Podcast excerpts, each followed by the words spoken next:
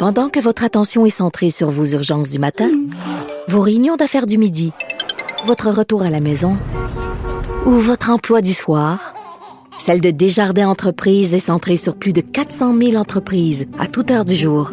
Grâce à notre connaissance des secteurs d'activité et à notre accompagnement spécialisé, nous aidons les entrepreneurs à relever chaque défi pour qu'ils puissent rester centrés sur ce qui compte, le développement de leur entreprise.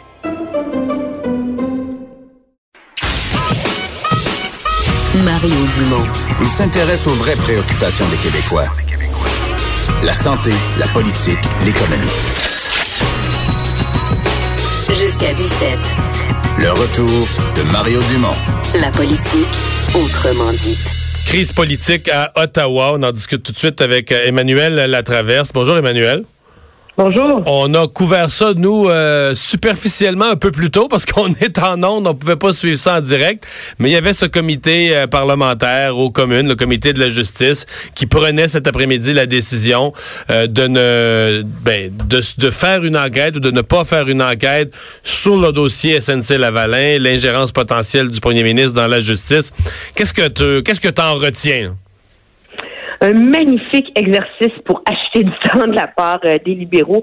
À part ça, euh, pas grand-chose. C'est quand même assez euh, surréel d'entendre le président du comité, qui est un libéral, et tous les députés libéraux dire on comprend que les Canadiens sont inquiets. On comprend qu'ils ont des questions. Et donc, nous, comme comité, comme on croit que M. Trudeau a raison, le travail du comité, ça va être de rassurer les Canadiens. Et donc, pas de faire la lumière. Pas de faire la lumière sur les événements eux-mêmes. Non, le député Randy Boissonneau est même allé jusqu'à dire, et je, je, je, résume ses propos là, que c'est pas le rôle d'un comité parlementaire de faire enquête sur un enjeu comme celui-ci, et qu'il n'a ni les budgets ni les mécanismes pour se lancer dans une chasse aux sorcières telle que l'exige l'opposition. Mais ils, sont, ils, sont, ouais, ils sont un peu derrière le fait qu'il y a déjà une enquête de du commissaire à l'éthique. Ben, c'est l'argument, mais une enquête du commissaire euh, à, à l'éthique se fait derrière des portes closes. Il n'y a pas de, de, témoignages qui sont rendus publics euh, et c'est pas euh, et ça se fait euh, en marge du processus politique. La réalité, je pense qu'il faut le rappeler, c'est que le Parlement est souverain et c'est quand même le rôle euh, des parlementaires, des politiciens, de demander des comptes au gouvernement et de faire la lumière sur des enjeux importants pour le compte des citoyens. À la lumière des allégations qui pèsent sur ce gouvernement-là, je pense qu'on peut légitimement plaider que oui, une enquête parlementaire devrait être menée. C'est sûr qu'il y a une inquiétude. L'argument des libéraux, c'est de dire que c'est un jeu partisan, etc., etc., etc. Je veux bien, mais la réalité, c'est qu'à partir du moment où tu appelles des gens puis tu les fais témoigner, euh, les gens jugeront de si la performance des députés d'opposition est partisane ou non. Moi, je trouve la stratégie des libéraux assez particulière. C'est un peu euh, ça peut prendre les Canadiens comme des valises. Là, on dit, on dit oui, on va, on comprend que les gens sont inquiets. On va juste faire venir comme témoin le ministre actuel, qui on s'entend ne veut rien dire. On a juste à écouter ses points de presse des deux derniers jours. La sous-ministre de la Justice et le greffier du Conseil privé pour étudier les enjeux entourant ceci. Donc, entourant euh, ce mécanisme pour avoir une enquête hors, une entente hors cours avec euh, avec SNC Lavalin et pour étudier, elle voici Mario, la doctrine Shawcross qui est la fameuse doctrine, les règles qui définissent euh, s'il y a eu ingérence et si on respecte ou non euh, l'indépendance. Ouais, euh, c'est la différence entre discuter sereinement d'une question et mettre une pression indue sur une ministre. Exactement. Il y a comme un, un test légal qui est assez qui est assez clair et semble plus clair à lire qu'à mettre en œuvre. Mais la réalité, c'est que donc l'opposition a, plaidé euh, comme tant qu'elle pouvait qu'il fallait au moins faire venir la ministre Jody Wilson-Raybould, le secrétaire principal du premier ministre Jerry Butts et son conseiller principal pour le Québec Mathieu Bouchard. Mais comme ils n'ont pas la majorité, cette motion-là a été euh, a été défaite. Alors oui, les libéraux sont achetés du temps jusqu'à la semaine prochaine, mais on s'entend que la Chambre des communes va rentrer mardi, puis qu'est-ce qui va arriver? Tout le monde va demander pourquoi est-ce que vous ne levez pas le secret professionnel euh, en ce qui concerne Madame euh, Madame Wilson Raybould là.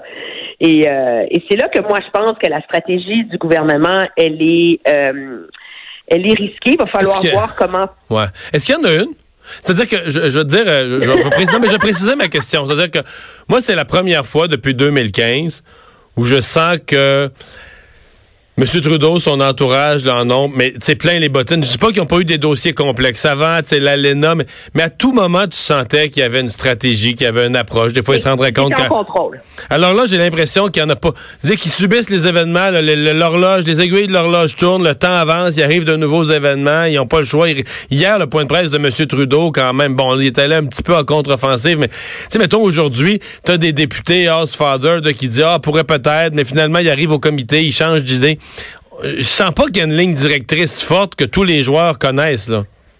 Mais je pense que le bureau du premier ministre est très soucieux de ne pas avoir l'air de donner des ordres aux, euh, aux députés qui sont sur le comité, parce que là, Ouais. vraiment, ça sera assez fort. Pas le droit on non plus, là, autour des ordres que le gouvernement donne. Je voudrais que moi, la stratégie du gouvernement, je la vois. C'est la première fois aujourd'hui où j'ai vu M.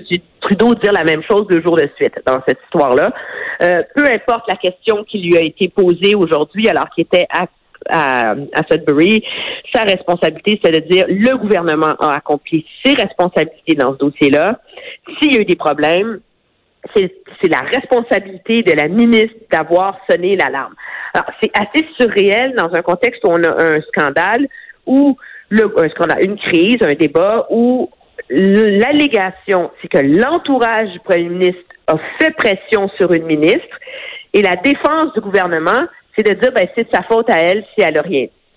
Alors, d'autant c'est que- la monsieur- du ouais. gouvernement de la contre-attaquer et aussi, il faut le dire, je pense, c'est de de miner sa crédibilité et euh, son expertise et son professionnalisme dans ce dossier-là. là. Donc, le sous-entendu de M. Trudeau, c'est comme s'il disait Moi, j'ai pas fait pression sur elle. Et si jamais quelqu'un de mon entourage ou de mon bureau a fait pression sur elle, son devoir à elle, ça aurait été de venir me voir en disant Mon premier ministre, monsieur mon premier ministre, là, vous pouvez pas imaginer ce que votre directrice de cabinet ou ce que votre euh, secrétaire personnel m'a dit pour, pour l'avertir de la gravité de ce qui se passait dans son entourage. C'est un peu ça le sous-entendu, là. Oui, si le sous-entendu. Et je pense que, par ailleurs, il faut pas non plus euh, transformer Mme Raybould en, héroïne et victime absolue. Je pense que c'est une question qui se pose. S'il y a eu pression, pourquoi n'a-t-elle rien dit, à en croire Monsieur euh, Monsieur Trudeau? Ceci étant dit, euh, Mario, vous n'avez pas été au pouvoir, mais vous avez été euh, dans les couloirs de pouvoir euh, et comme chef politique assez longtemps. Est-ce que c'est si facile que ça pour un ministre d'aller voir son premier ministre pour se plaindre du conseiller le plus intime? Non, non, non, le parce plus que- proche, parce que tu vois le plus conseiller- euh, non. qui ça, existe ça, dans ce gouvernement-là? Ben non, parce que tu vois le Poser la conseiller. question, c'est un peu y répondre. Là. Tu vois le conseiller On comme le prolongement du boss, là, c'est sûr. Ben, le conseiller et le prolongement euh, du boss, surtout ce genre de conseiller-là, comme euh, ce qui est euh, Jerry Butts envers Justin Trudeau. Et j'ajouterais que c'est là que moi je pense qu'il y a une partie de risque dans la stratégie de M. Trudeau, c'est que là, on attaque Mme Raybould, on attaque son professionnalisme, alors qu'elle est absolument incapable de se défendre. Euh, parce qu'elle est tenue au secret professionnel. Alors, pendant combien de temps est-ce qu'on peut tenir cette ligne-là? Je ne le sais pas. Mais prenez cette tactique-là avec le fait que des voix s'élèvent pour dire Hey, euh, pour un premier ministre féministe, là, c'est-tu vraiment comme ça qu'on traite euh, puis qu'on montre que les femmes sont égales euh, aux hommes, que que de dénigrer celle qui a une tête dure et et euh, et, et, et, et- et de la tasser, de la forcer au silence. Donc, il y a beaucoup d'enjeux là où on sent que le gouvernement est sur une ligne très, très, très mince. Mais bon, il a choisi l'attaque, la contre-offensive. Au moins, il y a une stratégie en ce moment. là. C'est ce qui est déjà mieux qu'il y a 48 heures. Hein? À suivre. Merci beaucoup, Emmanuel. Ça me fait Au plaisir. Au revoir. On s'arrête dans un instant les sports.